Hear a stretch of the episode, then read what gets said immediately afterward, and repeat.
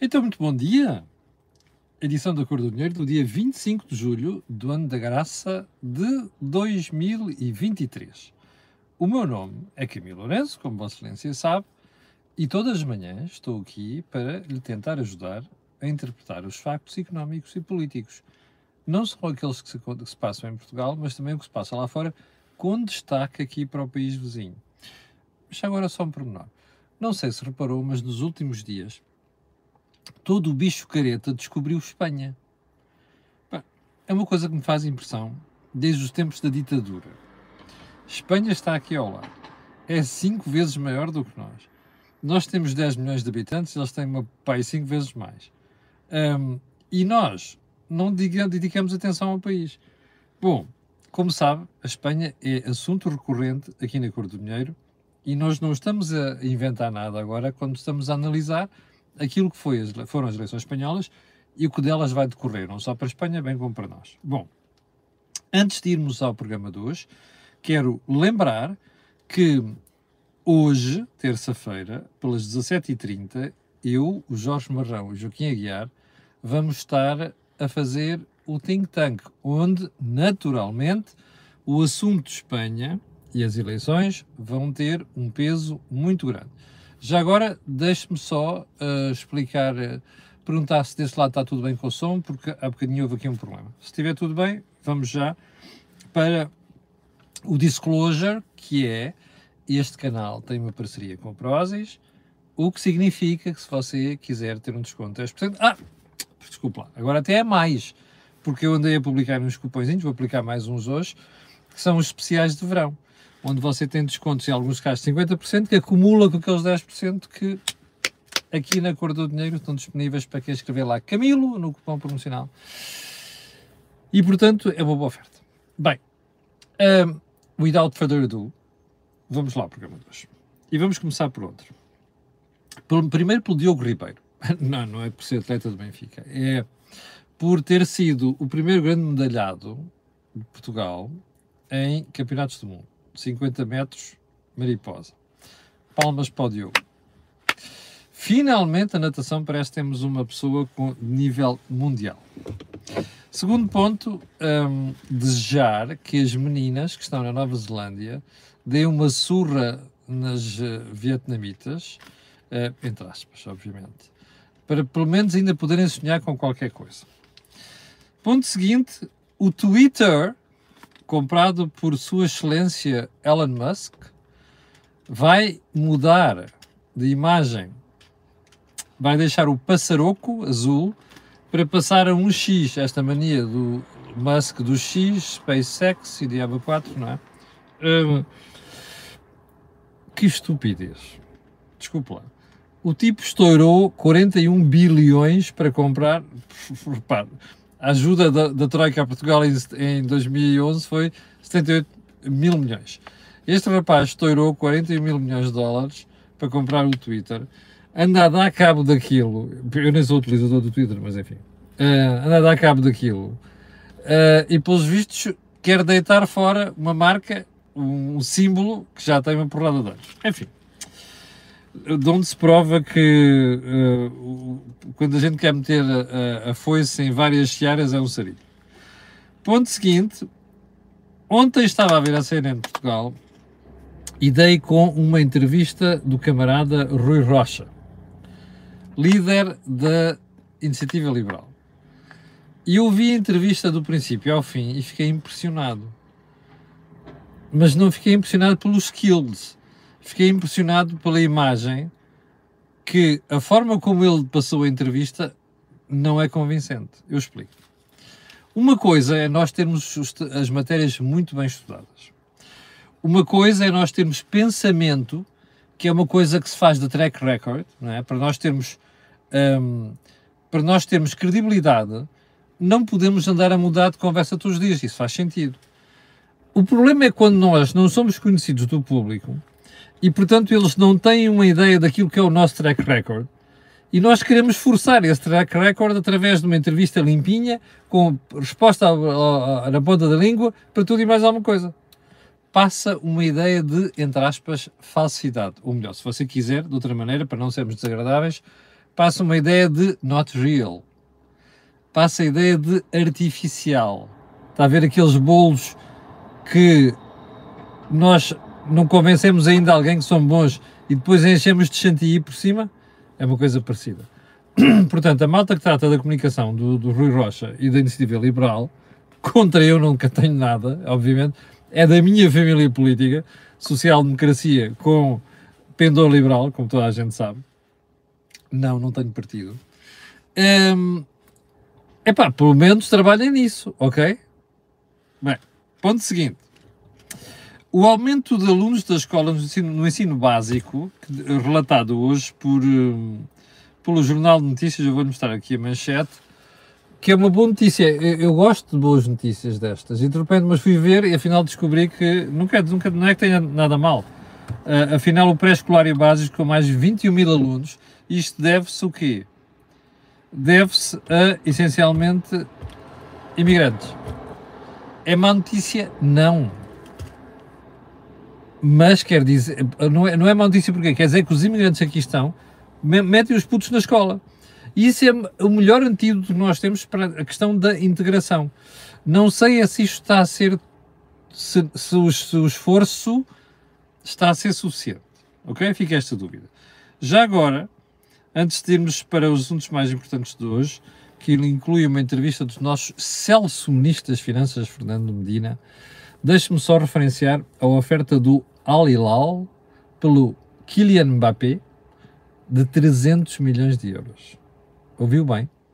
300 milhões de euros. Eu ando a adiar há uma série de meses uma análise sobre o que se passa com o futebol saudita. Não vou adiar mais, vai ser esta semana. Precipitado por esta oferta do Al Hilal por Mbappé. 300 milhões de euros. Tu é folle, tu é folle. Mas, mas enfim, tu é folle o Tanas. Quando você está sentado em cima de uma pipa de massa estilo tio Patinhas, pode fazer o que quiser, não é? Mas uh, voltaremos a esse tema.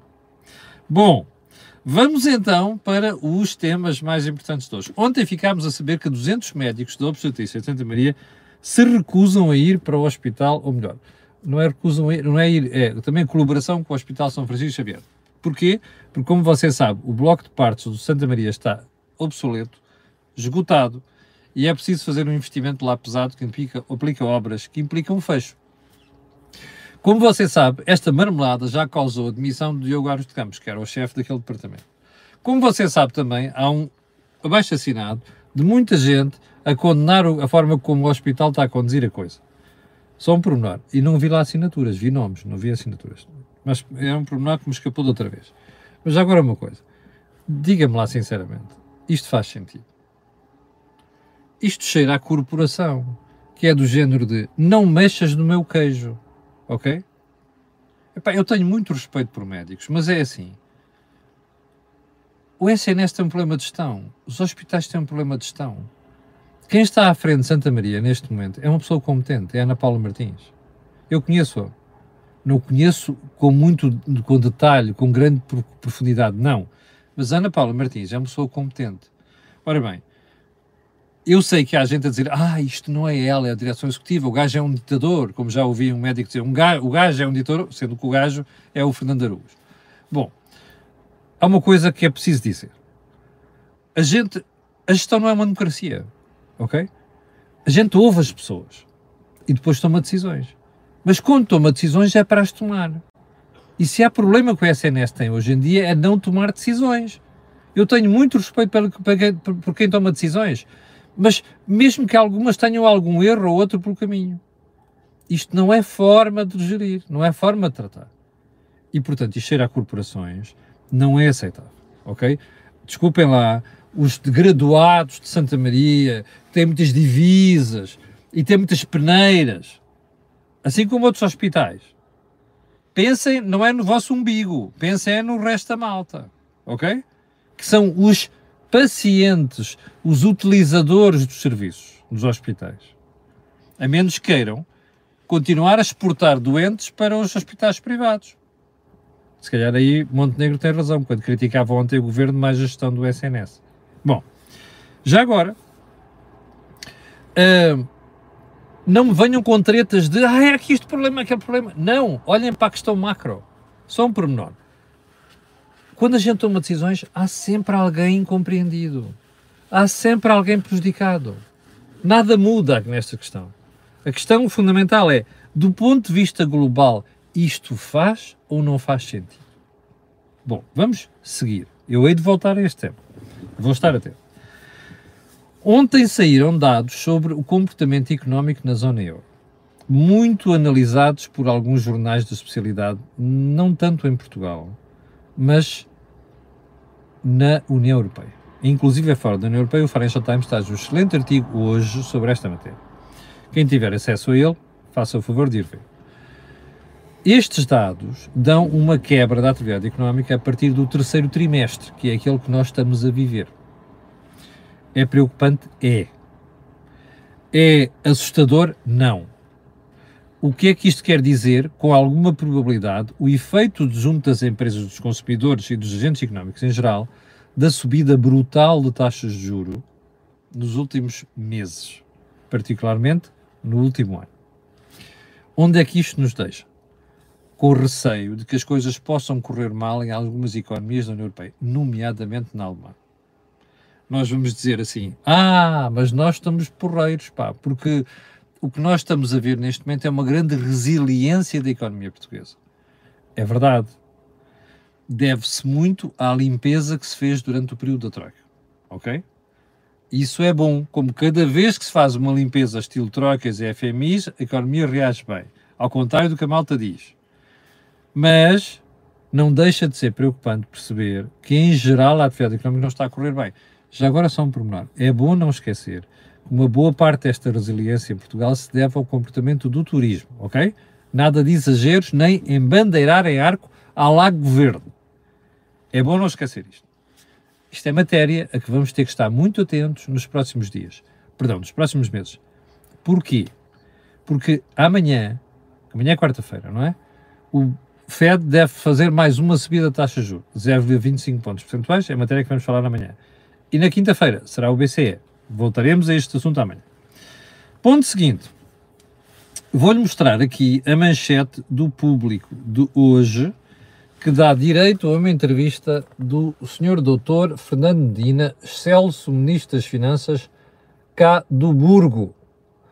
O que é que diz o prezado Fernando Medina? Várias coisas. Eu, primeiro ponto, não li a entrevista ainda, por uma razão muito simples. Por mais que me levante muito cedo, e levante muito cedo todos os dias para preparar isto, eu não consegui ler tudo. Estive a ler já vários jornais, ainda não consegui ler este. A matéria está guardadinha já para ler para amanhã e depois comentar. Mas há aqui coisas que eu gostava de dizer porque já vi. Não só pelas notícias, mas também por aquilo que já dei uma espreita dela. Bom, então é assim. O governo quer que os bancos ofereçam aos clientes que já têm crédito à habitação a possibilidade de passarem para taxa fixa. Meus senhores, isto é eleitoralismo puro. Se você tem crédito de habitação, experimente ir ao seu banco e diga assim: epá, eu posso passar para o crédito de taxa fixa? Os bancos já têm soluções destas, ok? Não, e não é só para quem está à rasca. Se você fizer isto, já existe. Portanto, o que o governo está a fazer é dizer assim: epá, isto vai para manchete amanhã, se eu disser isto. E vai abrir telejornais, como já abriu. Portanto, se eu disser isto, é pá, eu saio daqui, pá, estão a ver, fico eu o pai da solução. Isto é eleitoralismo. Repito, os bancos já têm soluções destas. Como não li a entrevista, não consigo perceber se o governo também aqui quer atuar. Eu vou lhe dizer porquê. Imagino que você tem um crédito da taxa variável e quer passar para a taxa fixa. Isto tem consequências. Porque neste momento a taxa fixa é superior à taxa variável. E é muito superior. Portanto, você corre o risco de levar uma ratada monumental. Pergunta: o governo vai atuar aqui? Não sei, não vi entrevista. Pergunta: é sensato? Não. Se fizer isto, não é. Bom, mas o governo apareceu com outras conversas. Ah, não, vamos até dar mais bonificações de juros. Devemos aqui a analisar. Bom, por exemplo, uma das coisas, que para quem tem uma taxa de esforço superior a 50%, taxa de esforço, como sabe, é você pega no seu rendimento, vê quanto é que paga a prestação, calcula qual é o peso, se for, se for superior a 50%, que é o caso, O governo diz que vai dar mais apoio. E a pergunta que se tem que colocar a seguir é: mas espera aí, quem é que vai pagar isto? É você, não se esqueça. Inclusive, você que vive fora de Lisboa, Porto, Braga, todos estes sítios muito pressionados com habitação, está a ver? Onde as pessoas já têm casa, ou nunca compraram casa, mas agora com os seus impostos vão pagar isto. Percebe? Isto Medina não diz. Ou seja, você que está no seu santo remanso, que paga impostos, mas não tem crédito de habitação porque não foi estúpido, não se endividou sem ter cuidado, agora vai pagar o desmando, os desmandos de quem não teve cuidado. Apesar de todos os avisos, inclusive aqui na Cordonha, que era há décadas que eu digo isto, para terem cuidado com o crédito. Percebe? Bom. Já agora, você que é eleitor, nunca esqueça disto. É quando você faz isto, está a co-encorajar as pessoas no futuro a fazerem a mesma coisa. Percebe? Ou seja, você está a dizer às pessoas assim: é pá, tu não te preocupes, pá, porque se te meteres numa borrada, daqui a dois, três anos, quando a coisa ficar evidente e isto chegar a uma porrada de portugueses, vais ter ali o contribuinte, não é o governo, vais ter o contribuinte a pagar pela tua borrada. Capiche?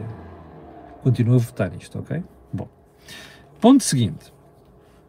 Um, já agora, um, a ideia qual é que é? É só passar para a taxa fixa ou depois fazer taxa mista, ou seja, híbrida, que é dois, três anos com taxa fixa e depois volta à variável.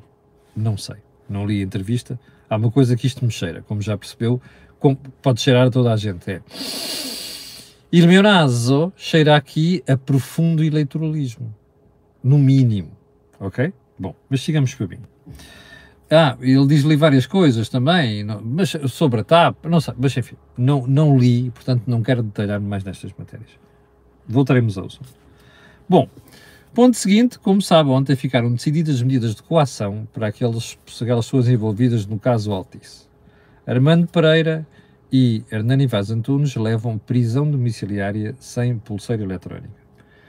Uh, o contabilista, ou lá quem é, uh, Loureiro, Gil Loureiro, leva uh, uma calção milionária, 500 mil euros.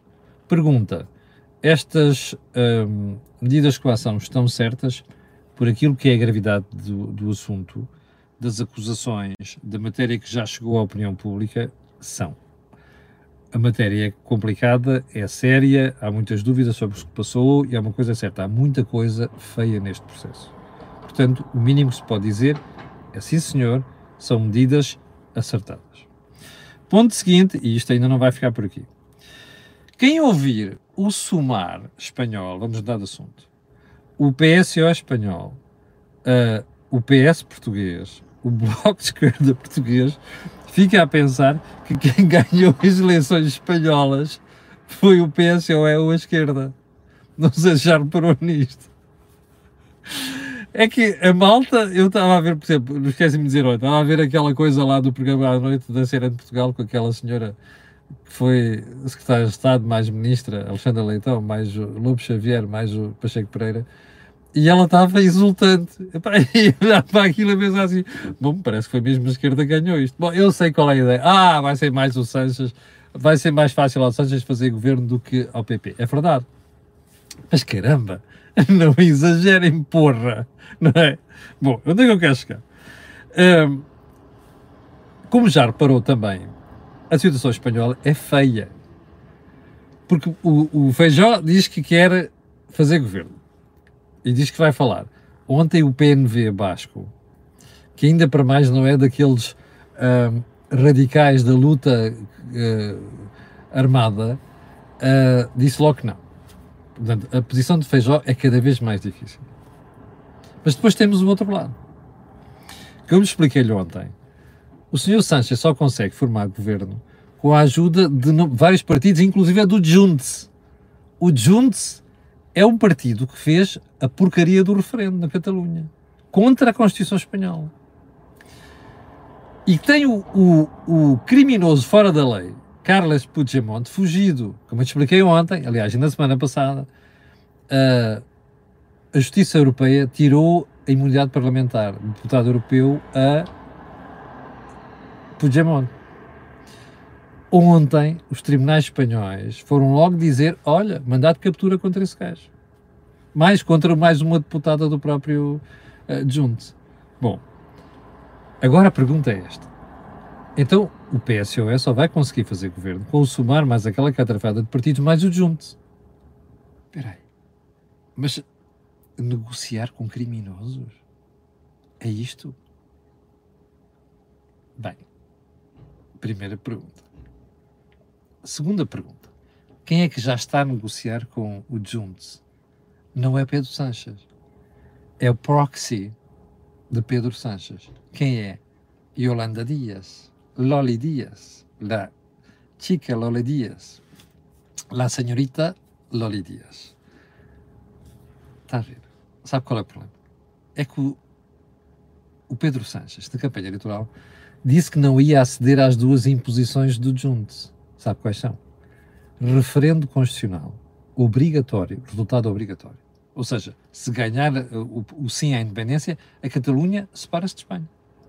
E a segunda, uma amnistia. Para quê?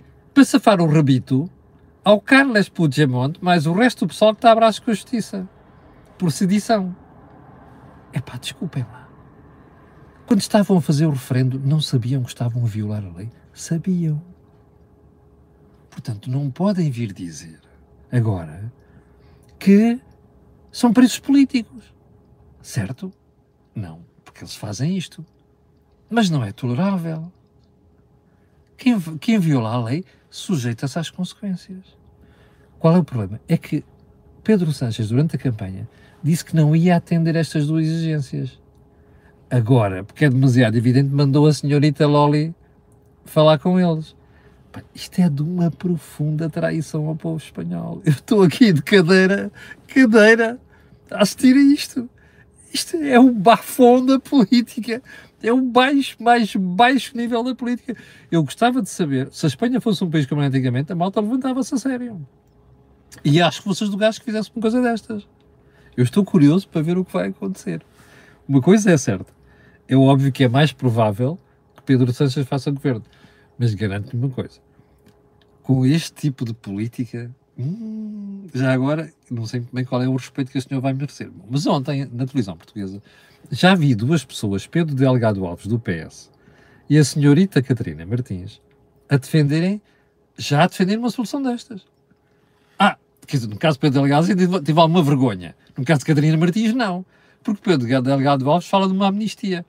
Não, a Catarina Martins diz que não, que eles são presos políticos. Presos políticos! Desculpa lá! Presos políticos!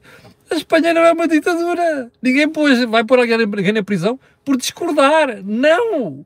O senhor vai para a prisão, se não houver uma amnistia, porque violou a porcaria da lei! Não é? E a lei chama-se Constituição de, de, de Constituição uh, do Reino Espanhol. Não é República, é Reino, não é? Portanto, esta malta sabia o que estava a fazer. Você veja lá o desplante da esquerda, inclusive a portuguesa. E vou-lhe dizer mais: se o PS puser ao lado do PSOE a defender uma amnistia ao Sr. Puigdemont e ao, e ao isto é uma vergonha, percebe?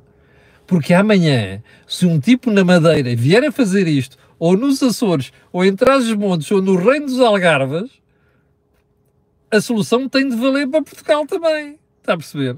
Bom, mas eu não queria terminar a conversa de hoje. Já sei que há gente que vai ficar chateada comigo. Que se lixem, ok? Fiquem a saber uma coisa. Este canal é independente. Fiquem a saber outra coisa. Eu sou de direita. Fiquem a saber outra coisa. Eu sou da área do PST e dos liberais, ok? É isto para mim. Mas eu mantenho a liberdade de dizer o que me apetece. E quem não gostar, não houve. Bom, isto é por causa das críticas das últimas horas ao artigo que eu escrevi no Jornal de Negócios, mas também já disse aqui que o PSD vai repensar e vai cavar o fosso em relação ao Chega. Interessa pouco a minha opinião aqui. Eu não estou a dar a minha opinião sobre deve fazer ou não deve fazer. estou a dizer o que vai acontecer, ok? E há uma coisa que lhe vou dizer. O PSD assustou-se com o que se passou em Espanha e tem razões para isso, ok? Porque os senhores do Vox cometeram erros inacreditáveis e o senhor, uh, o senhor Ferro, a mesma coisa. E, portanto, o PSD, sobretudo a nível interno, está já a pressionar Luís Montenegro para cavar um fosso ainda maior em relação ao Chega. Questão. Eu acho que deve fazer, não é isso que está em causa. O que está em causa é que vai fazer. Ok? Portanto, a malta que não gosta, azar. Isto é um canal independente. Eu digo aquilo que me vem à consciência. O resto é conversa. Portanto, moral da história, vou dizer que neste momento já está a crescer um vozeirão dentro do PSD a dizer, atenção, olha o que aconteceu em Espanha, veja o que aconteceu ao Rio e, portanto, ó pessoal, é a altura de afastar definitivamente o Chega. Pronto, é só isto. Interessa pouco a minha valoração. Interessa o que está a acontecer. Ok? Capixa? Bom, mas, não, mas, mas tranquilo, porque há, por volta das 5 e meia da tarde, eu, o Jorge Marrão e o Joaquim Aguiar vamos analisar esta matéria. Ok? Olhe, 5.800 pessoas em direto, numas férias, é brutal. Quero agradecer à malta que está a ver isto em direto, quero agradecer à malta que vai ver e quero pedir três coisas. Botão gosto, botão partilha nas redes sociais e botão subscrever o canal. Não é preciso dizer porquê, pois não? é que o que houve aqui não houve mesmo em mais lado nenhum. Obrigado, tenham um grande dia. Eu voltarei amanhã com os comentários à entrevista do Show Ministro das Finanças. À tarde, às 5h30, já sabe, é o Tank. Muito obrigado. Com licença.